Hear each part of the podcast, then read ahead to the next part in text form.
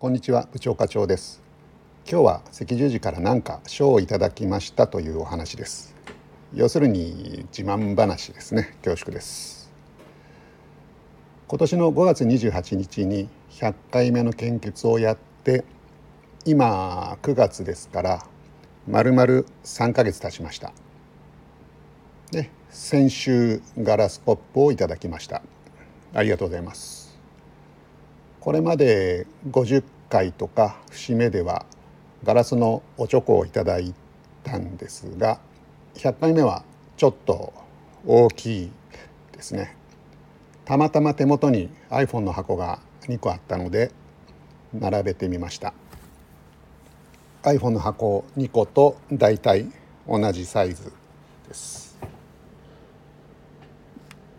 今回は金色友好賞というものをいただきましてこれ日本赤十字社の規則を見ると50万円以上の寄付20年以上の活動献血100回について送ると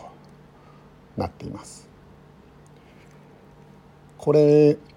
前の配信でも言いましたけど採血した血液を薬の金額に換算したり100回献血しに行く労力とかを計算すると、まあ、確実に1,000万円を超える価値があります。まあ、僕はこの対価が安いとかそういう文句を言いたいわけじゃないんですね。このコップメルカリに出せば1,000円だとか、まあ、そんなことはあのいいんです。もっと改善してほしくて、えー、意見を今回言ってます。僕みたいに医療費とか血液製剤の価値とか価格とか、まあ、知ってて計算できる人は、まあ、別にいいと思うんですよね。まあ、あなたの価値50万円ですと言われても、まあ、反論できますからで自分も納得させることができる。でも世の中のまあこういうことに関わってないほとんどの人たちはそんなこと分からずに献血100回行ってそうか50万円かとこれっていいことしたのかなって疑問に思う人もいるかもしれないです。例えば僕の100回の中には予約日が大雪になっちゃって電車が動かないから雪の中1時間以上かけて歩いていってで今日は雪なので献血中止です。そんな時もありました、まあ、そんぐらいやって50万円と並べるのはどうなのかなと率直に思います。日本赤十字が、まあ、そんなつもりないのはもちろん分かります。彼ら僕と同じように金額に直せますから知識があるんでまあ、彼らの常識として献血100回を50万円と見積もるなんてことは毛頭考えていないんですね。言わないけどもっと貢献してもらってますよと思ってます。